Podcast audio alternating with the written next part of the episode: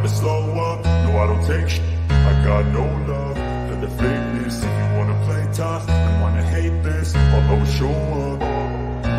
I don't ever slow up, no I don't take sh- I got no love for the fakeness. If you wanna play tough, no I don't take sh- I got no love for the fakeness. If you wanna play tough and wanna hate this I'll always show up and make a statement. I don't ever slow up, no I don't take I got no love for the fakeness. If you wanna play tough and wanna hate this I'll always show up and make a statement. I don't ever slow up, no I don't take sh- I got no love for the fakeness. If you wanna play tough and wanna hate this I'll always show up and make a statement. I don't ever slow up, no I don't take shit. I got no love for the fakeness. If you wanna play tough and wanna hate this I'll always show up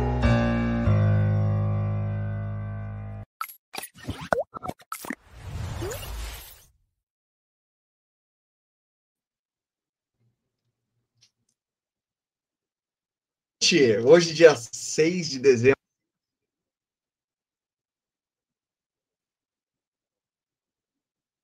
Quarta hold, com a maior honra aqui, estou recebendo. É a segunda vez que a gente se fala já, né, Becas? Uma vez vocês já no, no canal, isso faz bastante tempo, não sei se você está lembrado.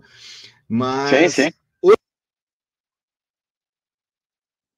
tá em férias agora, ano que vem voltamos. Então, fechar, como falei, com chave de ouro aqui, com um baita no convidado. O cara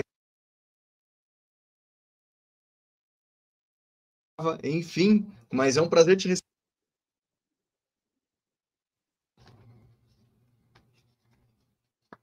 Opa, desculpa, é, cortou aqui um pouquinho. Gado diretamente no razão tá aparecendo aqui o sinal da internet que não deveria ter sinal. Se a minha internet estiver muito ruim, me avisem aí. Eu tenho que refazer. Tá- Tá cortando? É, tá um pouquinho, tá? Eu estava achando que era de mim, tirei o Wi-Fi, mas continua cortando. Acho que é do seu lado mesmo. Infelizmente. O cabo tá plugado aqui e eu vou fazer um. Por isso, deixa eu fazer um teste aqui. Eu vou tentar fazer o. Tá bom, tra- então. E plugar de novo. É, Mas, Becas, poxa, obrigado. De qualquer forma.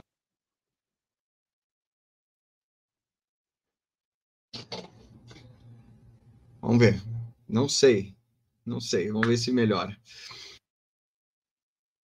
Só ficar, fica muito difícil eu vou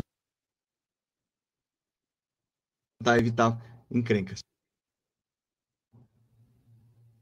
Tá falhando muito, Becas? É, temos que, tem que falar mais um pouquinho para eu saber. tá. Diga qualquer coisa, a ver se está bom. Eu desconectei, conectei novamente. E eu não sei como é que. Aqui. Não, está igual. Cortando meu som. Está igual, está igual. Tá. Infelizmente, cara. Poxa, só que falta. Peraí, vamos fazer o seguinte. Vou fazer uma segunda tentativa. Vou entrar pelo celular, vou fazer com você. Vou ver se der certo. Aí a gente já resolve. Então, Becas, enquanto isso, só eu gostaria só que você. Todo mundo já te conhece aqui. E você já contou tua história uma vez aqui que tu entrou no Bitcoin pelo, pela liberdade. Há Uhum. quanto tempo faz isso? É 2017. Em 17. O. é, muito, muito por mérito do, do Alan, né? Do Alan Reicher. É, mas na, é liberdade no, no sentido de inconfiscabilidade, né? Foi o que, que me aproximou de Bitcoin na entrada. E até hoje, talvez seja o driver assim, um dos mais importantes, foi a inconfiscabilidade, né? Eu nunca fui um cara, eh, nunca liguei a, a preço, na verdade, né? Eh, não, não, não, não, em nenhum momento do meu percurso foi um fator. É, é legal, não é? Você colocar algo e depois esse algo valer mais em termos do que é que consegue comprar versus o ponto de entrada. É legal, mas nunca foi algo eh, relevante para mim na, nas decisões associadas a Bitcoin, no que é que eu valorizo de Bitcoin. Nunca foi preço, em nenhum momento. Nem no início, nem agora. Mas uh, uh, fiz vários erros, como muitas pessoas, né? Mas esse pelo menos não. ah, então, maravilha. Eu vou fazer um teste aqui, então me desculpem, eu vou desligar o microfone e vou tentar ligar pelo celular e ver se eu consigo aparecer. Me dá um segundinho.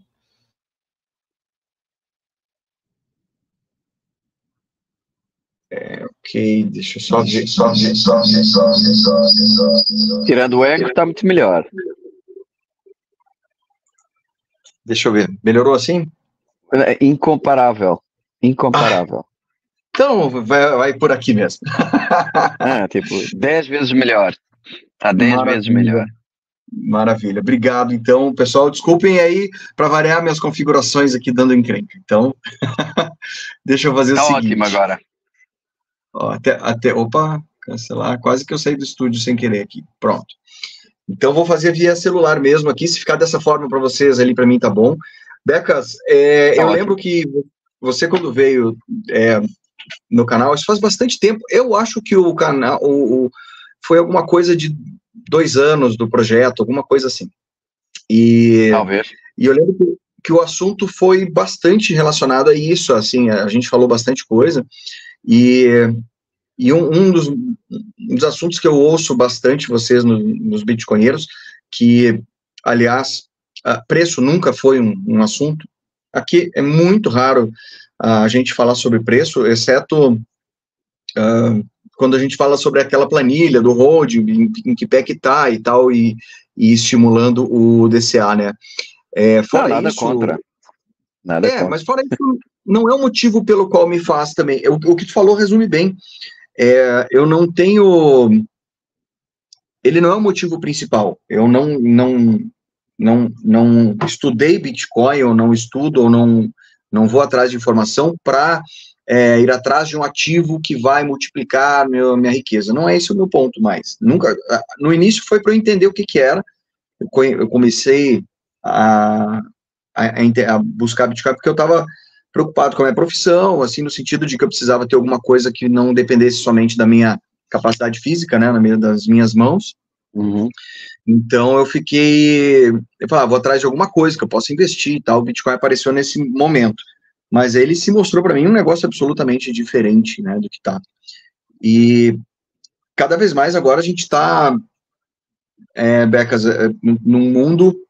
E eu sou um cara muito otimista. Eu achei que a gente não ia passar por um momento de tanto apuro é. É, no mundo, sabe? De, de, eu achei que a gente estava seguindo um caminho de mais liberdade, mais paz, mais, mais tranquilidade, mais tecnologia, mais abundância. Sempre fui um cara muito otimista nisso. E, e eu acho que no big picture, assim, a gente até está. Mas nesse momento, no momento recente, não não estou me sentindo mais tranquilo, como eu estava uhum uns anos atrás. Eu não sei como é, que é a tua sensação, mas me parece que não está tão legal assim, né? É, não, é, eu sinto mesmo, há vários progressos, mas há também alguns retrocessos que talvez nós não esperássemos, né? Eu quando comecei essa, essa jornada, né, em 2017, ainda não tinha havido o Covid, por exemplo, o Covid foi um momento é, que permitiu muitos excessos dos governos, né, no, no, é, no, no por oposição às liberdades individuais. Foi um momento em que as liberdades individuais foram muito restritas, né, por várias razões.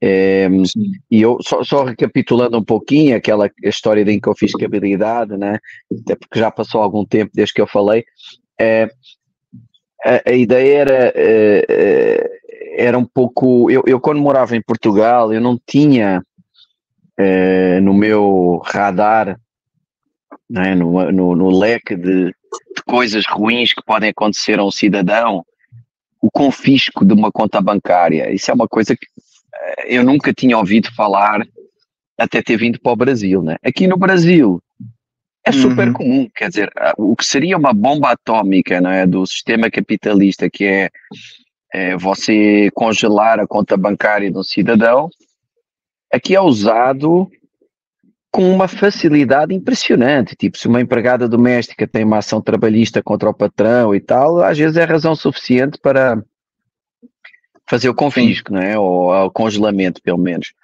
É, e então nessa fase, eu pegou uma fase em que eu estava com alguns receios de, de, de atitudes dessas, é, e, é, e, vi Bitcoin como algo inconfiscável, né? foi, foi um pouco isso. Isso foi antes de uma série de coisas que aconteceram depois e que só vieram dar razão à importância disso. Né? Para mim, um episódio Sim. muito marcante foi o dos, o dos caminhoneiros no Canadá, né? porque eh, independentemente do pleito deles, né, de ser mais ou menos certo, ou da forma como o decidiram expressar, eh, eu em geral, eh, eu acho que eles tinham razão em muita coisa, mas acho que eu, eu, eu, odeio qualquer tipo de protesto que envolva bloqueios, né? então por, por melhor que seja a pauta, né? Agora, você, você uma coisa é certa. Outra liberdade, né? Você invade outras é, liberdades. É, exatamente. Agora, independentemente disso, é inacreditável. Eles foram tratados como terroristas, que é um absurdo completo, e bloquearam as contas bancárias, confiscaram uh, vaquinhas online, não é que eles estavam usando as pessoas para fazerem donativos, foram confiscados, as empresas das vaquinhas uh, usaram esse dinheiro que tinha sido doado com um fim específico para outro fim, enfim, foi um caos, né? E então isso, esse momento uh, foi um momento em que, eu, em que eu vi na prática a importância de ter algo inconfiscável, né? portanto consolidou ainda mais aquela minha percepção inicial, né? Mas eu acho que, quer dizer, olhando agora neste percurso todo, eu vejo uh, as características que me atraíram de início são muito parecidas com as de agora. Portanto, além da confiscabilidade, um, a descentralização, uh, uhum. sem, sem ter que confiar em terceiros e, e a questão da escassez, né? a escassez digital, uh, que eu acho que numa fase inicial talvez não tenha sido tão importante e eu fui-me apercebendo Uh, novamente, pré-Covid, não havia este galope de emissão monetária nas principais economias do mundo, né? Estados Unidos, Europa, China. Uh, e então o tempo foi mostrando que essa característica também era muito, muito importante. Né? Eu já me agradava porque fazia um pouco lembrar o que no passado foi o ouro, mas uhum. uh, mas nós não tínhamos a noção que iam quadruplicar o número de dólares e tal naquela época ainda, né? Então é engraçado Sim. que a história dos últimos anos, de uma forma muito mais acelerada do que se pensava, o tal lado pessimista, o, retrocesso, né? É, uhum. A história dos últimos anos parece que foi de fast forward, mostrar que várias daquelas características eram importantes e vão ser importantes para o futuro, né? Mas acho que foi tudo acelerado, né? É, esse período, o Brasil passou por um momento de confisco é, sistêmico, de todo mundo ao mesmo tempo. Mas o que você falou é o que acontece diariamente aqui, né? O sistema jurídico bloqueando saldos e créditos à torta e direito. E a questão é que está cada vez mais difícil da gente é, conseguir ficar um pouco mais livre porque está tudo digitalizando, né? Então, todos copiando o Bitcoin, né? Desde o Pix é uma cópia, né? Uma tentativa, uma cópia, uma, uma cópia do Bitcoin. Então, está cada vez mais na parte do indivíduo. Não não estou falando agora, por exemplo, num, num, num, colapso sistêmico, como a Argentina está pela beira de um colapso sim, sistêmico, sim, sim. tantos outros países. Mas o indivíduo mesmo, a gente está perdendo isso, né? Sim, estamos, estamos perdendo a liberdade individual. E, e, e, e o, o, que incomoda um pouco uma pessoa que sou, eu sou um liberal clássico, eu sou uma pessoa, tal como os libertários, muito centrada no indivíduo, né? nas uhum. liberdades do indivíduo, no poder do indivíduo, por oposição ao poder do Estado, que deve ser, na minha visão, o mais reduzido possível. Um, e o que nós estamos vendo é, é essas liberdades individuais cada vez mais tolhidas, o Estado cada vez mais invasivo, mas o, o surpreendente é a facilidade com que as pessoas estão prescindindo dessas liberdades, dando espaço a que uh, o Estado as tome, eh, com a maior naturalidade do mundo, quer dizer, isso é, isso é que é também um lado assim um pouquinho assustador, né? É, é tem, tem, uma coisa que aconteceu, não sei se já, já, já tinha acontecido antes, aconteceu novamente, é, a gente está tendo um, um, um Supremo Tribunal aqui que está absurdamente né, você está tá, tá, tá acompanhando isso aí, tomando decisões absurdas, assim, absurdas. Uma delas, agora, o que eu soube, é, parece que tem um desafeto de, do, do, do, Alexandre de Moraes, que o cara é, não mora mais no Brasil, e ele resolveu confiscar a conta da filha, que, se não me engano, é menor de idade aqui no Brasil. 15 então, anos. A acusação, eu li, eu li a acusação, agora já não me lembro, ela disse uma frase praticamente inócua, uma medida extrema, não, e, e, e repare, o, o, o, sistema brasileiro, uh, ele foi muito uh, desenhado na origem, inspirado no americano. Você tem Congresso, tem Senado, tem um uhum. Supremo Tribunal Federal, uh, uma instância federal, depois tem as instâncias estaduais, dentro do estadual tem a primeira instância e a, e a instância do, do, do, do Estado, que é de desembargadores, o sistema é todo, foi todo na origem desenhado, muito inspirado nos Estados Unidos. Há um número que eu às vezes dou, porque eu acho que há coisas que são subjetivas, mas há coisas objetivas, né? E o lado objetivo é bom para, para poder opinar, né? Que é o seguinte: o Supreme Court dos Estados Unidos Supreme Court dos Estados Unidos, que na origem, hoje em dia, uh, houve uma deturpação de tal forma do, do sistema brasileiro que muita coisa mudou, não é? é um, hoje em dia temos um Frankenstein de sistema uh, jurídico, mas na origem, um sistema que era supostamente o inspirador do Brasil e parecido com o brasileiro, o Supreme Court julga 70 casos por ano. Uhum. 7, 0.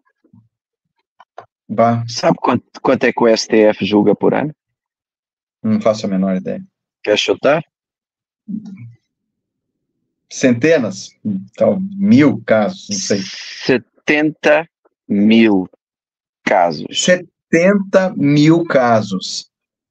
O Supremo Tribunal Federal. 11 juízes que deveriam estar a julgar dois, três casos por mês, como o Supreme Court, casos de um enorme impacto, uh, aborto, arma, coisas assim importantes, relevantes, 70 mil, mil vezes mais. A pessoa pode inventar o que quiser, discutir o que quiser, usar os argumentos subjetivos que quiser.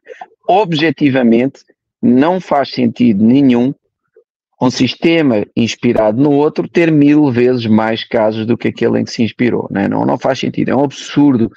Ou seja, o, o STF deveria ser um caso, um, um, uma instância de julgar apenas temas constitucionais, não é? Era mais ou menos essa a ideia. Acabou uhum. por virar um tribunal de recursos quase padrão, não é? Julga eh, casos perfeitamente banais. O traficante consegue recorrer até ao, ao STF Até e tal. Então eu acho, eu acho que o sistema está totalmente desregulado, né? Agora, enfim, é, a culpa é de quê? Não sei, não sei se é da, da, da forma como a lei está desenhada, na forma como ela é interpretada. Provavelmente há vários culpados ao longo de muitos anos, mas criou-se um sistema disfuncional. E esse sistema disfuncional acabou por atribuir a, a, ao STF poderes de investigação, de quase legislativos em alguns casos, executivos noutro e eh, judicial não é, eh, no outro, né, que deveria ser o único. E dentro do judicial ainda tem o constitucional e o, e o comum, né? Aquilo deu uma amálgama tal que pode gerar excessos, né? Que esse caso, da, eu não conheço em pormenor esse da menina dos 15 mas, anos, mas, mas claramente parece, parece um excesso. A ponto, do juiz, a ponto do próprio juiz mandar investigar, julgar, condenar, sendo ele o próprio réu. É um absurdo, não né? É, é o princípio, e, isso é um princípio básico em qualquer sistema judicial do mundo, né? É, é que não pode ser, obviamente, a mesma pessoa, e muito menos o, o ele era vítima também, em alguns casos, né? Sim, Ou seja, sim. é uma incompatibilidade total, nunca pode ser a vítima a indiciar muito menos a julgar, né? enfim, mas isso eh, já nem estava falando desses casos mais passados, agora este mais recente também parece claramente assim um, um caso fora do normal e, e claramente fora do que seria o mandato de uma instância superior que deveria julgar eh, dois, três, quatro casos por mês, não é? Só assim casos de ultra sim, hiper relevância. Sim. Nunca, nunca tirar o YouTube de uma menina de 15 anos que nem sequer supostamente tem a ver com nenhum sim. caso, além de ser filha, enfim. É um absurdo. Vivemos assim um tempo um pouco esquisito. Mas isso, isso enfim, o que é que isso nos afeta? Afeta que uh, eu sempre digo, uh, um, uma das principais liberdades e aquela que a, a mim a mim é mais cara é a liberdade da pessoa poder expressar, não é? Poder expressar o que quiser sem, óbvio, desde que não agrida ao PNA, é, poder expressar a ideia que quiser e discuti-la sem ser eh, preso ou multado por isso. É? Isso é a liberdade de expressão. Só que a liberdade de expressão ela acaba por precisar de liberdade económica, porque se você diz assim, olha, tudo bem, você não vai preso, mas eu vou-lhe tirar o seu ganha-pão, acaba por uh, estar a tolher muito essa liberdade, né? E é, aconteceu isso no caso do Monarch, uh, aconteceu, uhum. no, enfim, em algumas outras personalidades e agora nessa da, da, da menina, né? É, é, é, é de um absurdo, assim, a gente está caminhando, e, e aí voltando lá que estava comentando é, sobre as, as coisas pontuais do cidadão e as coisas mais sistêmicas da, da sociedade como um todo, a pandemia trouxe um mostrou o quão o quanto a população aceita arbitrar é, coisas arbitrárias é. sem noção e simplesmente porque vem teoricamente de alguém é, superior também entre aspas aqui ah, olha, sabem mais do que eu então para mim foi um teste muito bem sucedido de, de colocar cidadãos em, em é, sob a custa do medo é, a cumprir qualquer coisa que, que eles não, queiram. Horrível. E não a gente só passou, cumprir, hein? Gente foi, foi, pior, foi pior que isso, não foi só cumprir, é dedurar o vizinho. Uhum. Você não está só cumprindo, foi horrível. Você obriga um comércio a fechar, o uhum. cara precisa desesperadamente de abrir para conseguir sobreviver, ele abre, e antes que falar a polícia fechar, há um vizinho que avisa a polícia. Ó, oh, aquele cara está vendendo está vendendo uh, Coca-Cola ali no, na, na, lojinha dele. Vão lá prendê-lo e tal. Foi horrível, é, ou seja, as pessoas não só obedeceram, como se tornaram cada pessoa um policial e ouvi coisas horríveis durante o, o Covid, tipo, ah, se o cara não se quis vacinar, eh, se tiver um acidente aí na estrada, a ambulância não deveria pegar o cara e tal. Quer dizer, é. as pessoas se tornaram, desumanizaram-se umas às outras só porque não estavam do mesmo lado. Foi horrível, é. horrível. Isso, Mas desculpe, eu, Desculpa, não, não, é que isso permanece agora, tirando a pandemia da história, permanece agora no campo das ideias, né? É, a coisa continua, ou seja, a nossa liberdade está sendo é, espremida o máximo possível. Agora estou falando em termos mundiais já, né? É, a gente, a, não existe mais liberdade de expressão sem você ficar com o pé atrás. Será que eu estou falando alguma coisa que vai me causar uh, algum problema no futuro ou, ou algo assim? Então, a minha, a minha pergunta para ti, eu acho que até já sei a resposta, mas a minha pergunta para ti é assim, ó, liberdade de expressão tem limite ou não, na tua opinião? Não, eu uso, eu uso, eu, diga Não, e por é... Exato, exato. É, eu, eu, já, vou, já vou responder antes, só uma observação que me ficou faltando há pouco, que é, quando eu uhum. disse liberdade de expressão, ela precisa da liberdade económica, porque se você tira o ganha-pão é mais difícil, né? E a liberdade uhum. económica com alguma independência do Estado, eu acho que é conseguida com Bitcoin. Portanto, só faltou essa parte para concluir, que eu acho que é importante. Agora, a liberdade de expressão, eu. Eh, há, há, pessoas que são de esquerda numa dada fase da vida, direita noutra, vão mudando e tal, o que não tem mal nenhum, não acho mal nenhum a pessoa ir evoluindo, até porque há idades que são mais paixão, há idades que são mais cérebro.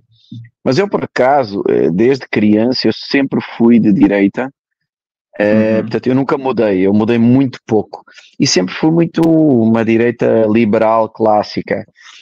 Uh, e no tema de liberdade de expressão, eu sempre usei a definição dos liberais clássicos.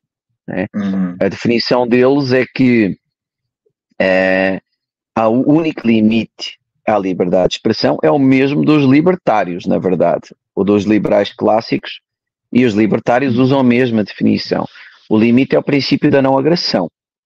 Uhum. Ou seja, você. E agressão, estamos falando de agressão física.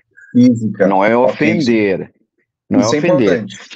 É então, eu, por exemplo, é, se eu disser assim, se eu disser alguma coisa que, que ofende você, por mais ofensivo que isso seja, isso nunca está só por si fora do, do limite. No, no, na visão liberal clássica, eu, a pessoa pode ser ofendida e a pessoa pode defender uma ideia aberrante. É, pode defender, sei lá, uma ideia racista ou eu sou judeu, uma ideia antissemita, para mim não uhum. deve ser proibida. O que não quer dizer que eu não, não diga, ah, não quero falar com aquele cara, porque o cara para mim é um cara que me odeia, eu não quero ter uma conversa com ele. Mas eu acho que ele não deve ser proibido falar, uhum. não deve ser multado, não deve ser preso, é, exceto quando passa o princípio da não agressão. O princípio da não agressão, no liberalismo clássico, é dado como uma metáfora, que é, eh, portanto, óbvio, coisas do género, eh, eu estou ao lado de você com uma multidão que não gosta de você, eu digo, matem o cara, isso obviamente que fere, não é, esse princípio, mas o exemplo que se costuma, portanto, esse caso é, é óbvio, não precisa de grande explicação, o exemplo que se costuma dar para quando se passa ao limite é você gritar fogo num cinema cheio de gente ou num teatro. Na definição original era um teatro, não havia cinemas, né? Você está num teatro cheio e não há fogo e você grita fogo. Essa você sua expressão verbal ela vai praticamente de uma forma inevitável, portanto há uma, uhum. um nexo de causalidade muito forte e muito direto, causar uma agressão física.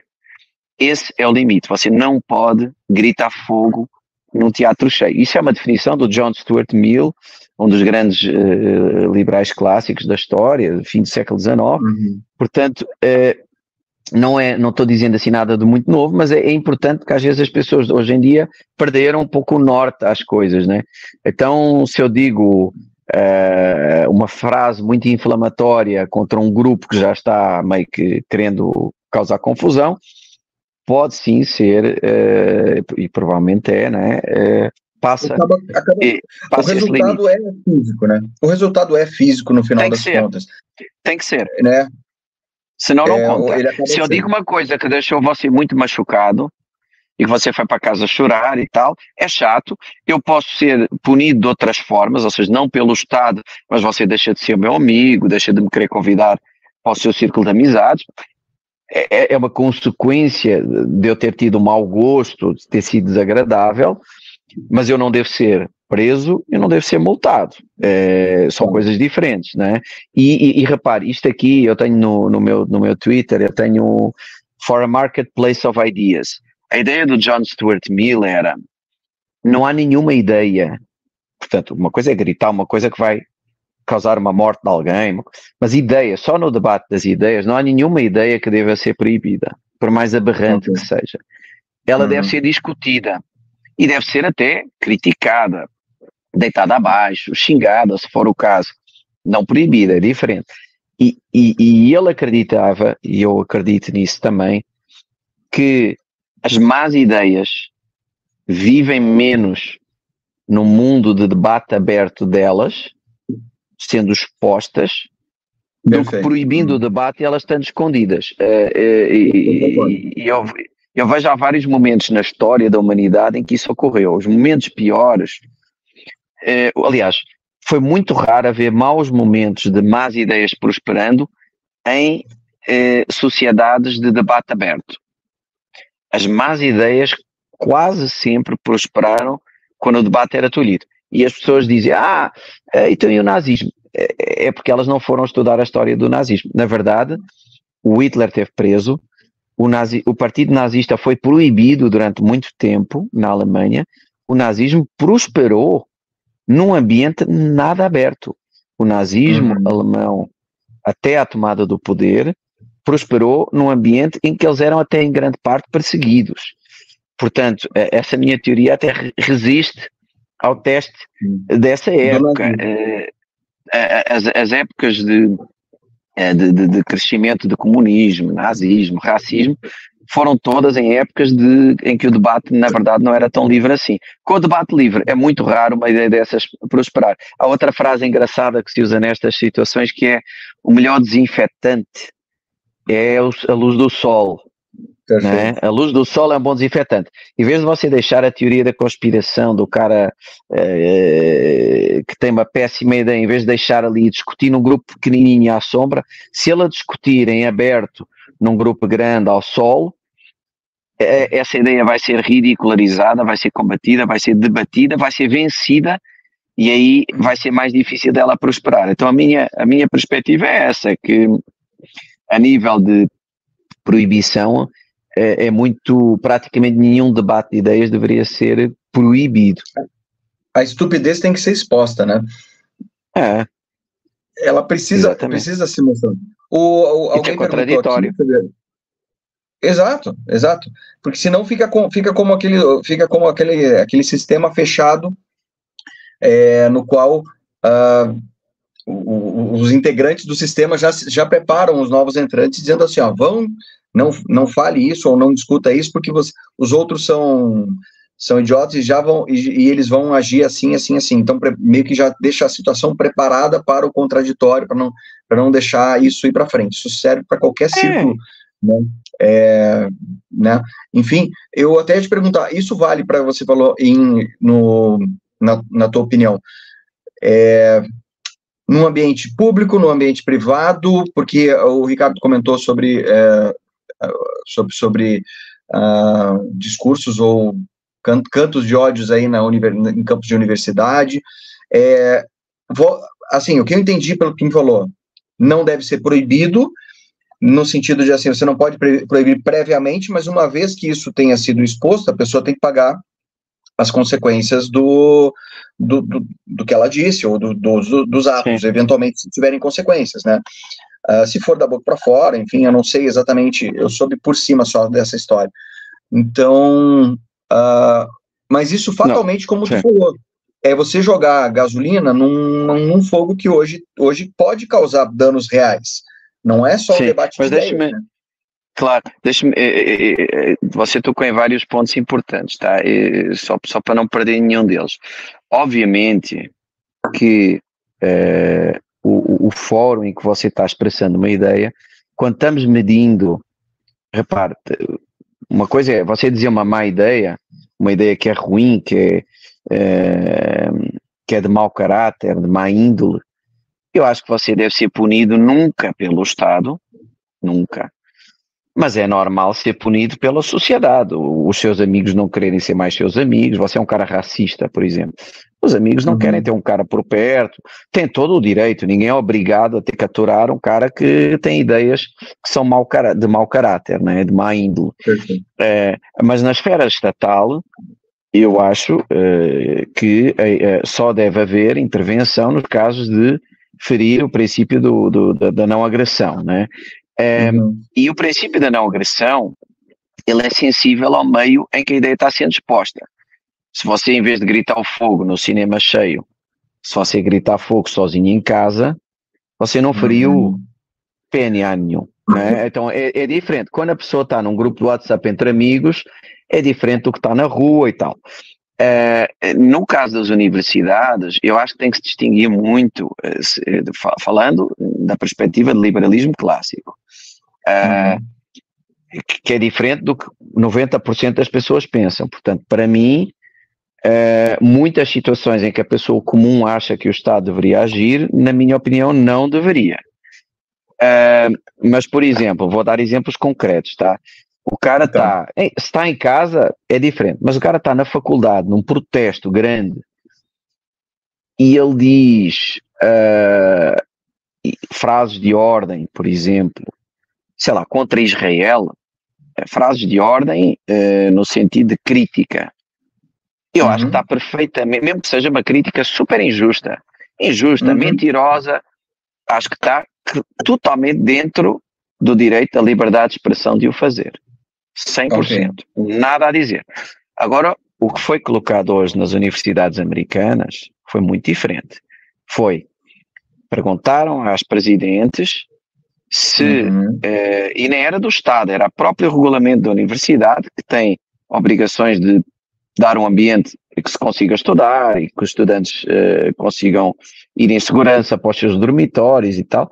Num ambiente de grande tensão contra os estudantes judeus, eles perguntaram de uma forma muito clara, portanto, não foi frases assim uh, mais indiretas, se houver um protesto em que a frase de ordem é uh, a defesa do genocídio dos judeus, uhum. portanto, a frase de ordem é matem os judeus, isso. se isso seria permissível. Obviamente que do ponto de vista do liberalismo clássico, não é isso, isso num ambiente inflamado, isso é equivalente a gritar fogo num cinema. Num ambiente Perfeito. inflamado, dizer morte ao, aos judeus de uma forma clara e direta fere o, o, o, fere o PNA e, e, de facto pode sim daqui a, daqui a alguns, algumas semanas ou dias gerar casos graves nessas faculdades e no mínimo vai gerar um, um, um medo lá nos estudantes e uma perseguição de, menor intensidade Sim. quase diária, né? Então, isso aí, eu acho que não há dúvida nenhuma, ninguém, uh, se nenhum dos liberais estivesse vivo hoje, teria dúvida que isso cai dentro do, do, do gritar fogo no, no cinema. Agora, se o cara, em vez de estar a dizer isso, está dizendo alguma crítica descabida, exagerada, contra o Estado de Israel, ou contra a comunidade judaica, mas que é uma crítica, não é um incitamento à morte, uh, por mim estaria perfeitamente, mesmo que eu discorde, absolutamente, estaria perfeitamente dentro do. Só que neste. Teria dentro da liberdade de expressão. Só que neste caso, no Congresso, eles perguntaram uma pergunta teórica, não é? Se fosse pedida a morte dos judeus diretamente, quer dizer, uh, e elas mesmo assim não conseguiram dizer que não sim, não conseguiram, gaguejaram, e, e, e, quer dizer, e repare, e, e, e, uma coisa é você pegar uma pessoa como eu, que acha que se pode dizer quase tudo, e até uhum. eu acho que aqui passou o limite. Elas são o oposto. Elas acham que não se pode dizer quase nada. Repare, eh, você tem pessoas que acham que uma pessoa pode ser expulsa da faculdade porque usou o pronome errado Exato. São estas pessoas. É. Repare, não é o liberal clássico que está ali sentado naquela cadeira. Estamos falando de presidentes de universidades que expulsam estudantes e professores só porque usaram o pronome errado, portanto, que acham que é gravíssimo e que dá a expulsão. Não são liberais, isto são pessoas antiliberais que acham que isso aí dá a expulsão, mas acham que pedir a morte dos judeus aí é aceitável. Quer dizer, se, se já seria esquisito um liberal aceitar um excesso deste género, agora, um antiliberal aceitar isto é que já de repente, como se fosse o maior defensor da liberdade de expressão, é uma coisa surreal. Nós estamos vivendo é tempos loucos. Loucos. É há, há, dois sites que eu, que eu gosto muito, que é o Babylon Bee. O Babylon tá. Bee é um, é um sensacionalista, é um, é um, é um site, mas é um sensacionalista de direita, é um site de sátira que tem notícias uhum. falsas zoando, e eles criaram, o mundo está de tal forma esquisito que eles criaram um segundo site irmão é, que se chama Not the Bee. O Not the Bee é. é um site que dá notícias reais, não é sátira, mas parecem sátira. Essa, as notícias do Not the Bee parecem as do, de, de Babylon B. E hoje em dia, é, no Brasil tem muita coisa assim. Então, hoje em dia, nós chegamos ao ponto que muitas notícias que eu vejo ou num ou noutro, eu não consigo imediatamente ver se ela é real ou se é uma sátira. De tal forma o mundo está de pernas para o ar. Você já não consegue distinguir a sátira da realidade. Porque a realidade é. ultrapassou a piada. Sim é, aquela história da piada pronta que a gente falava não tem mais graça, porque tem coisas muito piores do que isso. Tem, tem é. uh, eu, eu vou só agora para ilustrar, para quem não tenha visto, provavelmente a maioria das pessoas viu, aquela história do, eu não sei se era governador do Amazonas ir lá conversar com a Amazon para dizer que, ó, como é que está usando o nome da Amazônia? O que, que eu vou ganhar com isso? Então, assim, parece, é tão idiota isso, é tão absurdamente, assim, ridículo, que parece piada. E se, se fosse num site de pois é. piada, é. eu ia dar muita risada. e não é, porque a ignorância é essa mesmo.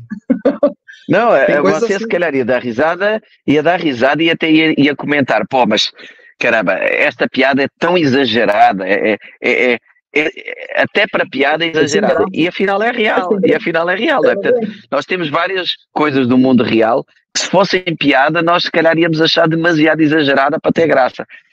E são reais, é inacreditável, cara. Inacreditável. Não, Portanto, voltando aqui um pouco ao, ao, ao tema, ou seja, esta definição de 150 anos, ela continua válida hoje, não é difícil de aplicar. Eh, eu acho que, de fato, tem que se punir o mínimo possível, tem que ser muito, muito restrito, não é? Eh, mas, claramente, o incitamento à morte eh, de, uma, de um grupo de pessoas, direto, verbal, sem nada de, de, de, não é, de nenhuma nuance, se isso não é equivalente ao gritar fogo, então já não sei o que será, não é? Quer dizer. É, é, é, me parece, e eu não sei te dizer hoje, assim, é, é, o mundo está tão invertido, até tem um, tem um programa do Brasil Paralelo que chama Mundo Invertido, que é, que é tão absurdo esse tipo de situação, que não é simplesmente o, a, a internet ou, ou a comunicação de internet ter permitido com que todo mundo tivesse voz, isso não me espanta em nada. O que me espanta é você dar atenção e seriedade a, a idiotas, absurdos, a, a, coisas que não fazem o menor sentido. Uh, e eu gosto da brincadeira de dizer assim, ó, como é que pode um continente tomar decisões sobre energéticas em cima de, um, de uma palestra de uma menina de 16 anos? Cadê os adultos? Aí, é. ela, ela pode falar é, o que ela quiser. Mas como é que Mas você sabe, eu, eu aí, mas você disse que é, que é otimista e eu também sou, tá? E eu aí eu vejo o copo meio cheio, que eu, eu vejo da seguinte forma. Eu acho que nós estamos, a nível de informação, nós estamos melhor e não pior. Aliás, muito melhor. Porquê? Porque se você procurar, você acha. E antes, não. Antes o, o, o editor do jornal tomava a decisão, Sim. passava uma notícia falsa para você, você recebia a notícia falsa duas semanas mais tarde, no cantinho lá da décima página do jornal, e apareceu desmentido do direito de resposta do, da, da pessoa avisada e tal. Agora você vê, sei lá, o Lula diz uma mentira qualquer, coloca no Twitter, aparece logo lá o Community Notes, isso que ele disse não é verdade, porque pau, pau, pau, pau, pau, pau, pau. É, então, o que é que acontece? Eu acho que eh, o fato da, da grande mídia ter perdido a narrativa exclusiva acabou por ser saudável. Vem muita mentira, vem, mas vem logo desmentido muito rápido. E você, se souber ver bem as fontes, se souber eh, cruzar informação de vários lugares, em quem confiar, em quem não confiar e tal, eu acho que a coisa funciona mais ou menos bem. E, e o caso do X é um bom exemplo. Aquilo do Community Notes, de fato, é um dos melhores fact-checkers que, que existe, é disparado, né? Então, eu acho que estamos num momento ruim em que há pessoas muito toscas que têm uma grande amplitude, mas eu acho que se não houvesse internet, a Greta, por exemplo, eh, iria mesmo aparecer nos jornais, a diferença é que a seguir não aparecia o desmentido que nós vemos nas redes sociais. Mas ela ia aparecer na mesma, porque esse pessoal adora esse tipo de, de ícone, né? o ícone da, da menina, uh, falando do coração e tal. Isso iria aparecer em todos os jornais e você não iria ver o outro lado. Eu acho que estamos bem melhor hoje, hein? Sim, e hoje é o que o Fabiano comentou ali, tem, tem, tem dos dois lados, a gente tem informação falsa tida como verdadeira, é, informação verdadeira taxada de fake news e assim por diante. Mas eu, eu acho, por ser otimista, um otimista, eu acho assim, a gente está num momento também muito imaturo disso, sabe? É um poder ou é um, é, parece que parece um bebê começando a engatinhar assim a, a nossa sociedade.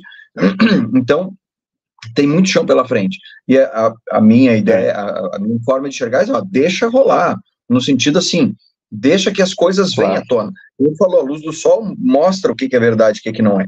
Né? É, e, e a, a liberdade precisa ser total. Precisa ser total. A gente teve uma, uma, uma, conversa esses dias aí sobre isso. Tem limite ou não tem? Precisa alguém falar? Cara, o problema é quem que vai fazer o, o, o check, fazer o check da, da, das verdades aí, né? É, sempre vai ter um viés. As inteligências artificiais têm isso hoje. Né? Tem, tem, tem viés, é. tem viés. Mas, mas repare, é melhor do que alguém haver um sensor, né? É haver debate. Não haver um sensor Sim. maior, né? É haver debate, é deixar, eu acho, eu acho que uma atuação uh, de censura, de proibição, de multa, ela é só em casos extremos. Pá. Você, obviamente você diz assim, olha, eu, eu peço aqui a todos os meus seguidores que vão lá e matem aquele cara. Aí, obviamente, que tem que se fazer alguma coisa. Alguém tem que parar esse cara que está criando uhum. um problema real e está ferindo o PNA. Tirando isso, se o cara está dizendo algo que é mentira, a meu ver, e, e, e, a, e na, na, visão do liberalismo, mentir não é proibido. Uhum. Não é, não deve ser punido. Não deve ser punido, eu digo, falando a nível estatal, né? deve ser punido socialmente, no sentido que as pessoas vão dar menos credibilidade à pessoa que mentiu e tal. Mas, mas mentir, passar fake news e tal, na visão do liberalismo clássico, não fere o PNA. Eh, claro, a não ser que seja uma mentira que, que diga, olha, aquele cara, aquele cara matou não sei quem, portanto vai lá todo mundo uh, linchá-lo e não sei quê, não é? Pronto, mas eu digo, o, o cara dizer que aconteceu algo que não aconteceu, alguma uh, mudar a história, alguma coisa, não é crime. Se não, se não ferir o PNA, não é crime. Não deveria ser, né? por acaso no Brasil até, em alguns aspectos é, mas não deveria ser. No liberalismo clássico não é, não é. PNA é o princípio da não agressão, né? Sim, sim. Certo. Física. Não feriu. Atenção, é sempre, no liberalismo é física, tá? Se, portanto, se não é uma agressão que deixou você com os é sentimentos é feridos. É, é você ficou ferido é... emocionalmente, vale zero. Isso vale zero. zero. Portanto, é agressão física. Não, não, digo nesta definição, né? É agressão, agressão física. física Portanto, vale, vale, também quando você invade ou a, a, invade ou, ou, porque você agride uh, o, os bens de alguém, por exemplo, uma invasão de um terreno, isso também é uma agressão física, né? Sim, sim, e já não tem a ver com a, com a, liberdade de expressão, mas, mas o princípio da não agressão se aplica a todas as áreas, inclusive direito de propriedade uh, e, e, várias outras situações, né? Mas sim, se, se, você entra numa propriedade privada à força, é considerado que feriu o PNA. Vamos ver o que, que vai acontecer sim. na Venezuela daqui a pouco, né? É, mas, sei, pô, é, aqueles caras, aqueles caras são mais ou menos o, o, o antípoda de liberalismo clássico, né?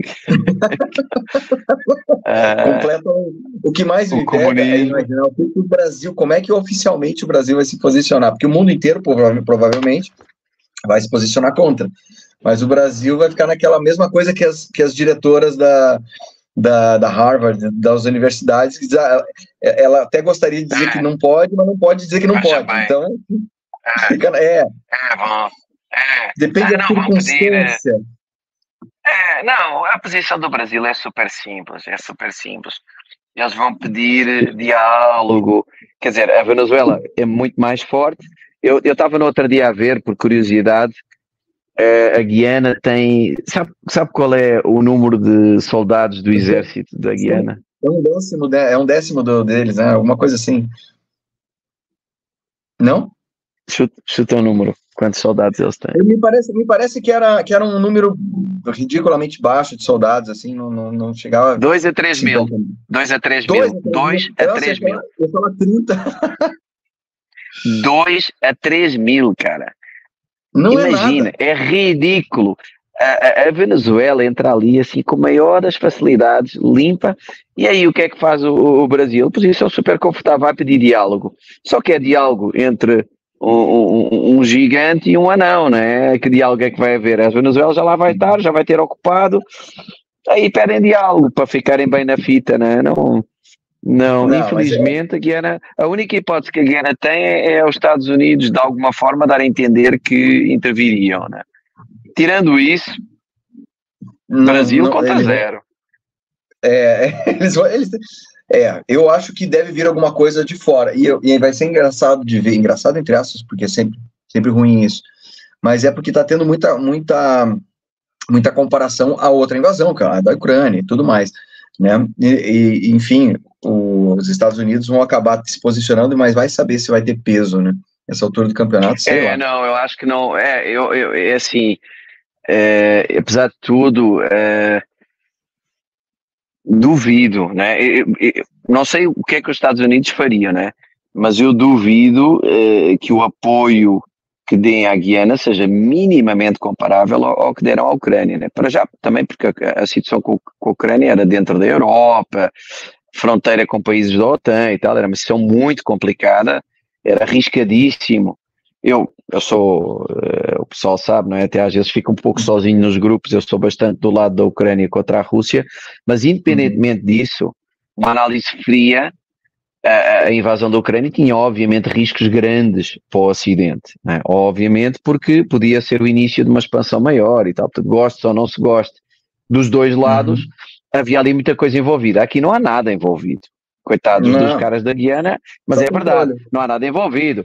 A Venezuela não tem mais para onde ir, não representa perigo para ninguém, portanto, até pode ser que os Estados Unidos façam alguma coisa, porque também não gostam da Venezuela, mas mas pode ser que não façam nada. Eh, o apoio que eles dão à Guiana é incomparável com o da Ucrânia, é incomparável. Portanto, é. para, mal, para mal dos caras da Guiana, né?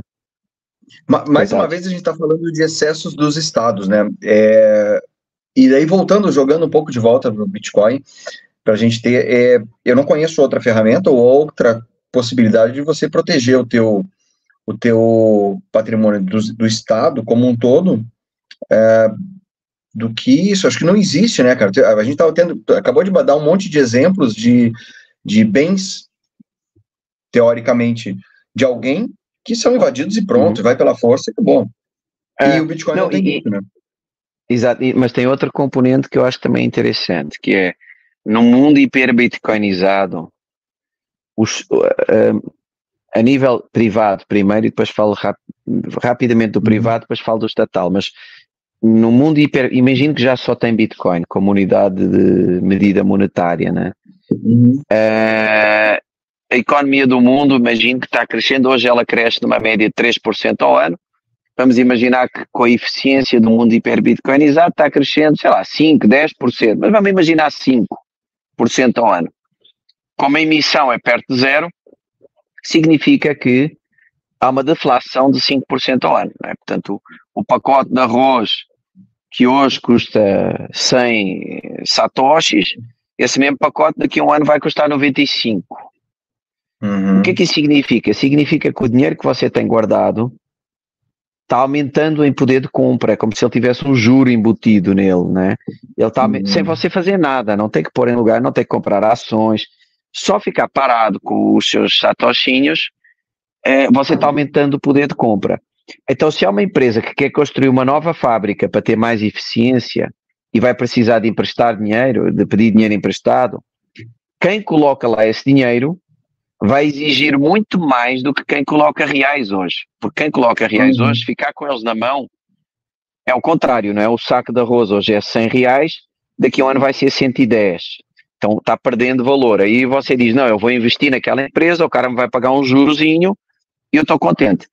Uh, no mundo hiperbitcoinizado, o cara que empresta vai exigir muito mais. E o cara que toma vai ter que ter muito mais. Uh, é uh, aquilo tem que gerar um lucro de tal forma grande, a nova fábrica, que justifique esse custo alto do dinheiro. O dinheiro vai ser mais caro. Portanto, só vão ser feitos, em vez de haver 100 fábricas por ano, em que 90 na verdade não eram necessárias, no mundo uhum. hiperbitcoinizado, você só vai ter as 10 que de fato eram necessárias. Ou seja, o, como o dinheiro é mais caro, os investimentos são muito mais criteriosos. Nos Estados, o que é que isso significa? Os Estados também vão perder, ainda mais até do que os privados, porque vão perder a capacidade de emitir moeda. E, portanto, as guerras são caras, são muito caras. Uhum. Só não são mais caras porque os Estados têm esse monopólio, têm a senhoriagem, monopólio de emissão do dinheiro, é, vai as, as, as 100 fábricas que viraram 10. Das 100 uhum. guerras, também só vão sobrar 10. Porque, porque é tão, vai ser tão caro, mas tão caro fazer uma guerra que só aquelas mesmo estritamente necessárias vão sobreviver. Portanto, uh, um mundo de Bitcoin é um mundo muito mais paz porque fazer guerra vai ser É caro. proibitivamente caro. Proibitivamente caro. Tem mais essa, esse, esse fator de. Eu não li ainda, e aí, eu- caso você tenha lido, eu vou te fazer essa pergunta. O Software, é, que ele estava comentando que eu vi uma palestra sobre o Bitcoin, o autor, eu não lembro o nome dele, sobre o Bitcoin como não uma arma, mas como um, um artefato de guerra também. E eu fiquei É. muito curioso para saber o que é que vai estar, mas acho que alguma Eu coisa só, li, sentido, né? eu só li alguns textos sobre isso, mas não li, não li o livro. É o Laurie ou qualquer coisa assim, é o nome desse Isso. género.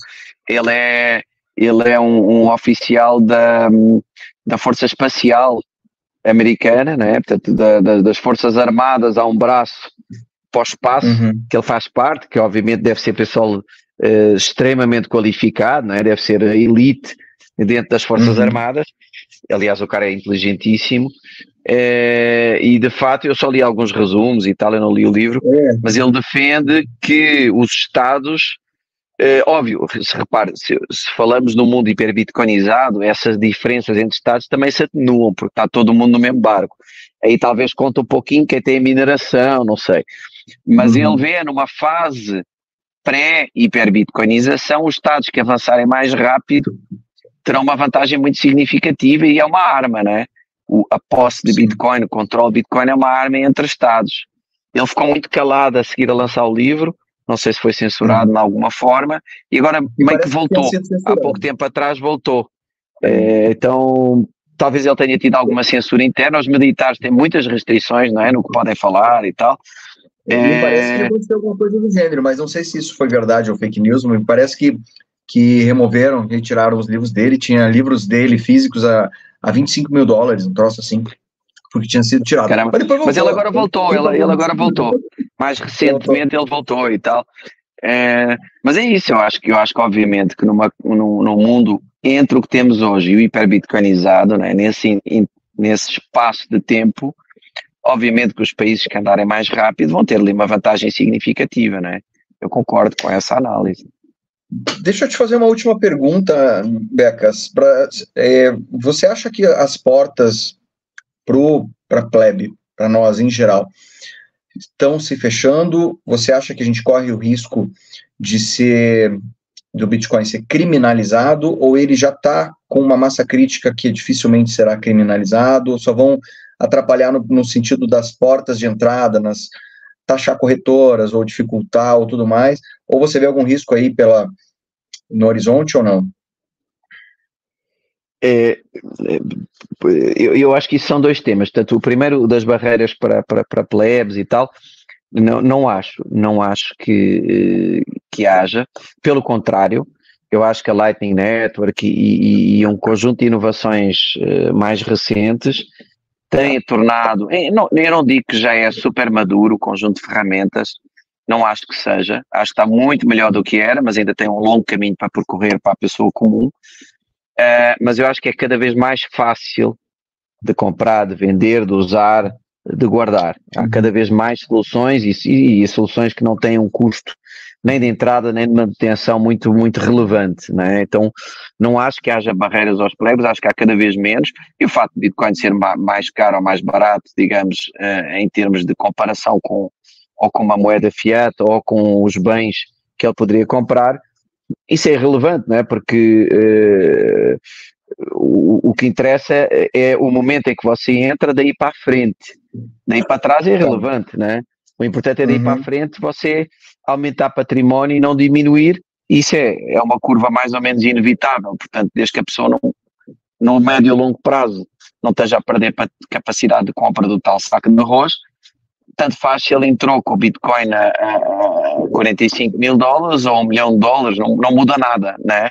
Ahm, agora, quanto à criminalização, eu, eu acho que é o tema, eu acho que vai, vai alguns riscos, não, eu acho que criminalizar, eh, eh, acho que o risco é perto de zero, eh, mas há- o, o- o que eu acho que os Estados vão tentar fazer, tanto que se, se fosse esse o caminho, não haveria esta conversa de ETFs, não havia nada disso, né?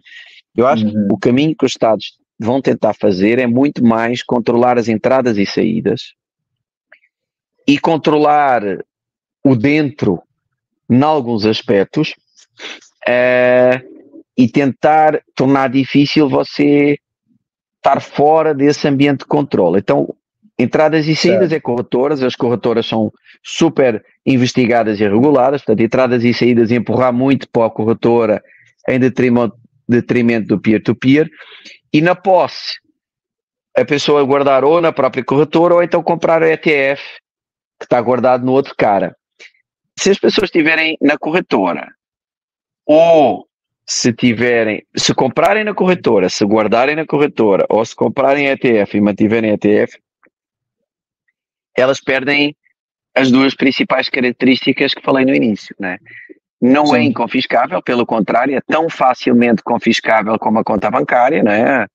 O juiz ordena a, a corretora brasileira bloqueio. É, bloqueio daquela conta e é bloqueado na hora, acabou, igual ao banco, né? Perde uhum. essa, essa resistência a confisco e, e, e, perde uh, digamos, um, uma certa privacidade né, de, de, de poder uh, mandar para onde quiser, comprar o que quiser, gastar e não sei o quê. Portanto, a pessoa perde duas das principais características, uh, enfim, ganha uma certa exposição ao ganho de poder de compra, que continua sendo interessante, mas acho que não era o mais interessante, como eu disse de início, pelo menos na minha, na minha ótica, uhum. né? isso seria um desastre. Então eu acho que os governos vão muito mais, em vez de criminalizar, vão é empurrar as pessoas para as corretoras e para os ETFs, que é o meio onde que eles controlam. Como? É, é, provavelmente via, via fiscal, não é? Porque teoricamente nunca deveria ser ilegal você ter fora da corretora, mas depois eles vão dizer, ah não, mas isso é para fugir ao imposto e tal. O Al Capone não foi preso é, por, não é? eles, eles pegaram o Al Capone não por matar pessoas, não por ser um gangster e não por furar a lei seca, enfim, que era uma lei injusta, mas pronto, era a lei na, naquela época. Eles pegaram por sonegação fiscal, né? E a sonegação fiscal é uma arma que os Estados têm um, para, para pegar mais facilmente uh, uh, pessoas que de outra forma seria difícil de arrumar prova e tal. Então eu acho que pelo caminho da acusação de sonegação fiscal eles vão tentar apertar bastante o acesso à autocustódia, a compra peer-to-peer -peer e tal. Se vão conseguir, eu acho que, acho que é, é, é impossível, porque pô, você não controla o álcool na lei seca, não controla a droga no mundo hoje, não controla as armas, não vai controlar Bitcoin, pode incomodar um pouco mais, um pouco menos, mas se eh, a partir do momento em que houver uma virada e passarmos para a hiperbitcoinização, aí acabou. Porque aí você, o grande controle é na entrada e na saída, é na conversão fiat Bitcoin, Bitcoin fiat. Quando você começa a comprar produtos e serviços diretamente em Bitcoin, aí acabou, morreu. Aí, aí vai ser muito, muito difícil o papel do Estado do Estado vai visitar, opressor. Né? Vai visitar Volante um dia desses aí, você vai ver que barato que é você fazer isso, é muito bom. Não, não eu, eu, eu, ouvi falar muito bem, ouvi falar muito bem, e aquele, aquele evento que fizeram, pô, uh, todo mundo que foi lá super elogiou, bom ambiente, bom astral, funcionava bem, uh, dá, dá vontade, sim, dá vontade. Eu só te digo assim, para mim o que mais me deixa indignado é a normalização das pessoas com relação a, a esse tipo de controle estatal. E não só estatal. Por exemplo? Exato. Você normalizar isso é a normalização de um desvio absurdo, de, de uma invasão da tua privacidade. Então, essa normalização é que me deixa indignado. Então, ah, é, para as pessoas, acho que não tem problema você, é, sabe, é, abrir todas as tuas, as, as tuas coisas íntimas. Estou falando você poder comprar é um, um, um termômetro. Sem o termômetro, é. sem, sem o Estado saber que tem alguém doente na tua é. casa. É. Sei lá, qualquer porcaria é. assim. Não, com, é a, com, a, é, com a, as CBDCs, né, as, as, as, moedas digitais emitidas pelos bancos centrais, o, o, Drex, na verdade, ainda não é isso. Porquê? Porque esta primeira versão do Drex não é, de fato, uma moeda digital do Banco Central de varejo, né? ela é uma moeda mais de atacado, e com uma série de usos muito limitados. Mas, mas é o primeiro passo, né? Mas o conceito de moeda digital do Banco Central, emitida por Banco Central, é um, é um, é um conceito de controle absoluto. Absoluto. É impressionante como as pessoas trocam por um pouco de conveniência 100% da sua privacidade. É um controle Exato. absoluto. E, e aquelas temas que estávamos falando, de confiscar o caminhoneiro no Canadá e não sei o quê, com, com CBDC, pô, isso aí é super fácil. Você consegue fazer moeda que expira com o tempo, consegue confiscar aí na hora, nem precisa do, do, do, do banco ajudar, porque a custódia é feita sempre pelo Banco Central. Quer dizer, é, é, é, é um, é um inferno, inferno. É um inferno. Você diz assim, ó, você tem dinheiro, beleza, mas como você é, um, é, um, é uma pessoa que está se, se rebelando contra o governo, teu dinheiro só serve para comprar comida, mais nada. É, e só do, meio, do meio-dia às duas da tarde. E só do meio-dia às duas o CBDC, tarde. O CBDC dá para fazer isso. O CBDC dá para fazer esse tipo de coisa. Você só vai poder gastar o seu dinheiro em restaurantes, que nem vale refeição, só em restaurantes e só do meio-dia às duas da tarde. Ah, já é, comeu demais e tal. Olha, este mês, este mês a Greta disse que você já, a Greta disse que você já, já andou muito de carro, já não, o seu CBDC já não vai funcionar no posto de combustível até dia 30. Só a partir Nossa. de dia 1. Dá para fazer Nossa. coisas assim incríveis. Então, eu, eu no outro dia até estava comentando que é, nós estamos, vivemos numa era, estamos a entrar, não é? Na verdade, estamos a entrar numa era em que vamos conviver com o melhor dinheiro que a humanidade já viu e o pior dinheiro que a humanidade já viu. Nós Perfeito. vamos conviver com uma via de privacidade que nunca tivemos total e vamos conviver com uma via de não privacidade como nunca tivemos também em que a não privacidade também é total. É, é impressionante, nós estamos caminhando para dois extremos que ambos nunca existiram na história da humanidade, não é? Nunca houve nenhuma moeda que permitisse esse grau de controle, nem nenhuma moeda que não permitisse esse grau de controle, como o Bitcoin e as CBDCs, e elas vão coexistir no tempo, o que é uma coisa curiosa.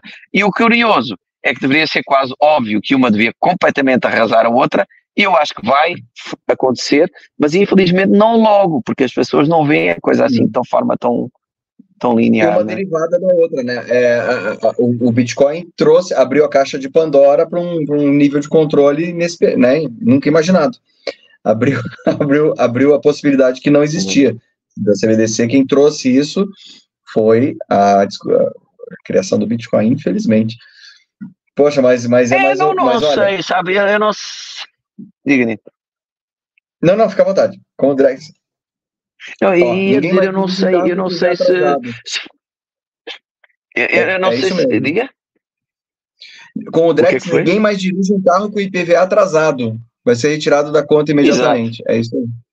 Ah, exato, não, um milhão é infinito o número de possibilidades. Não, eu ia dizer que eu acho que não foi tanto Bitcoin, porque assim, óbvio que blockchain é o buzz por trás e tal, mas a CBDC podia ser feita em SQL perfeitamente, uh, como funcionavam as milhas do, do, as milhas, né?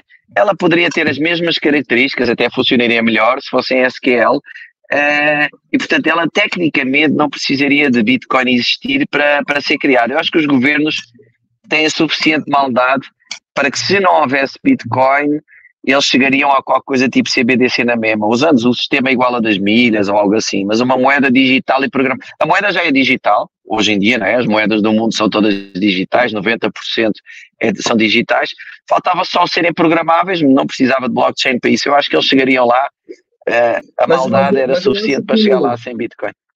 É, mas eu acho que a concorrência chamou a atenção. A concorrência do Bitcoin. Não, pode ter acelerado a, a, um pouquinho. Deu ideia, acelerou um pouquinho, mas eu acho que eles chegariam lá na Não, maravilha, maravilha. Cara, por mim a gente ficaria conversando aqui por horas a fio, mas eu sei que nós temos, o Becas também tem compromisso, a gente não vai esticar muito aqui. E eu, não, mas foi um prazer. Eu tô, eu tô super, super, super feliz do nosso papo. E assim, fica com aquela gostinho de quero mais, quero que a gente converse de novo para dar mais uma, mais uma, mais uma estimulada e mais um vamos fazer, falar, vamos falar. A questionar isso, porque a gente está a gente tá muito passivo nesse sentido. Tô falando a gente humanidade, nem só brasileiro. É. A, a, humanidade está deixando isso acontecer de forma completamente idiotizada e a agenda é. woke, na minha opinião, tá, tá fazendo isso aí entrar pela porta da frente, tá? Essa é a minha opinião. Estão tão, tão, tão, tão deixando Mas a humanidade, isso... É, a humanidade ela é pendular. Então, às vezes, pode ser que nós estejamos esticando o pêndulo até ao limite e ele agora pode começar um sentido inverso, que ninguém sabe até onde vai. Você teve um pequeno exemplo disso, ruim, não é? Muito ruim até, na Irlanda, não é? Em que houve o esfaqueamento de crianças, não é? Lá na saída da escola, um crime bárbaro, é, uhum. perpetrado por um, por um argelino, em que os caras nem sequer disseram que ele era argelino e tal, com medo de coisa, e logo a seguir houve uma reação da população que fez riots, né, tumultos, pegaram fogo a um carro, super agressivos, é o pêndulo a ir muito esticado para um lado e aí vai para o outro. E ir para o outro também pode ser ruim, como foi no uhum. caso da Irlanda, né? Este wokeismo pode gerar um movimento oposto super forte que ninguém sabe até onde é que vai. Né? Então, podemos estar num momento de normalização ou num momento do pêndulo de repente ir de mais para o outro lado e ser também perigoso de outras formas, sabe-se lá quais, né? Concordo, concordo. Bem, bem interessante essa analogia, gostei. Gostei, é bem possível. O mundo acaba sendo circular mesmo e a gente acaba voltando ou eventualmente criando situações que a gente acha desse lado de cá, como tu falou, achando que pode ser uma boa saída, de repente essa boa saída nem é tão boa assim e acaba tendo resultados que a gente não imagina. Exato. Daí situações como N é, fascismos e nazismos e todos os ismos aí nasceram de situações extremas também. Então, é ruim, tá, tem razão. Exato, exato. A derrota da Alemanha, a derrota da Alemanha na Primeira Guerra, a forma como foi humilhada, foi o embrião depois do, do, do, do nazismo, né? Então, é, às vezes, eh, enfim, é, puxar muito para um lado, depois vai, vai, vai esticar e vai disparado para o outro, que também pode ser, pode ser ruim. Esperemos que não, esperemos que fique ali mais ou menos na, numa normalidade, que volte à normalidade. Mas é, é, é, é. perigoso, todos os excessos são perigosos e, e este excesso de bloquismo vai, vai gerar muito ressentimento, muito, muita revolta né, na, na, nas pessoas e, e pode dar errado, vamos ver. É, o problema é que eu acho que vem uma ou duas gerações aí idiotizadas, é isso que me deixa mais preocupado. O resto, vamos ver o que, que vai dar. Espero que não dê problema. Mas a chance de dar, de dar encrenca é porque esse pessoal vai. As crianças vão ficar adultas e a gente vai ter que lidar com isso, a sociedade vai ter que lidar com isso no futuro, sei lá. Vamos aguardar. Mas, Becas, poxa, eu quero te agradecer demais, demais a tua, tua, tua vinda hoje para a gente encerrar esse ano aqui, a temporada 2023 do, da Quarta Road. É, mas, mas eu vou entrar em férias aqui, vou dar um tempo na, na quarta, porque a minha filha está vindo de férias, eu quero aproveitar. Então, claro. cara, quero te agradecer, foi, foi realmente, assim, para mim, Imagina. um prazer, e o um assunto muito prazer bacana. Espero que a gente pode conversar, tá? Gostei e muito obrigado também. Obrigado. E obrigado a todo mundo que participou, que encheram de perguntas, não consegui ler todas, então espero que que fique para uma próxima e guardem as perguntas para a próxima. E obrigado de verdade. Vou colocar nossa vinheta final e, Becas, super abraço, cara. Até ano que vem. Nos vemos aí. Vou continuar acompanhando você. Valeu. Vice-versa. Obrigadão, hein? Valeu, um abração. Até mais. Tchau, tchau.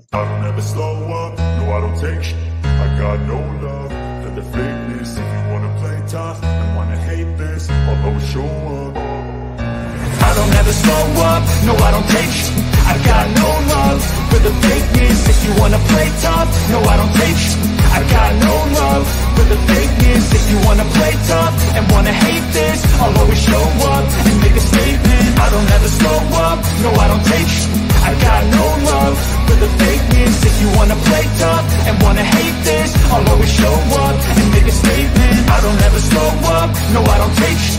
I got no love for the fakeness If you wanna play tough and wanna hate this I'll always show up and make a statement. I don't ever slow up, no I don't take shit. I got no love for the fakeness If you wanna play tough and wanna hate this I'll always show up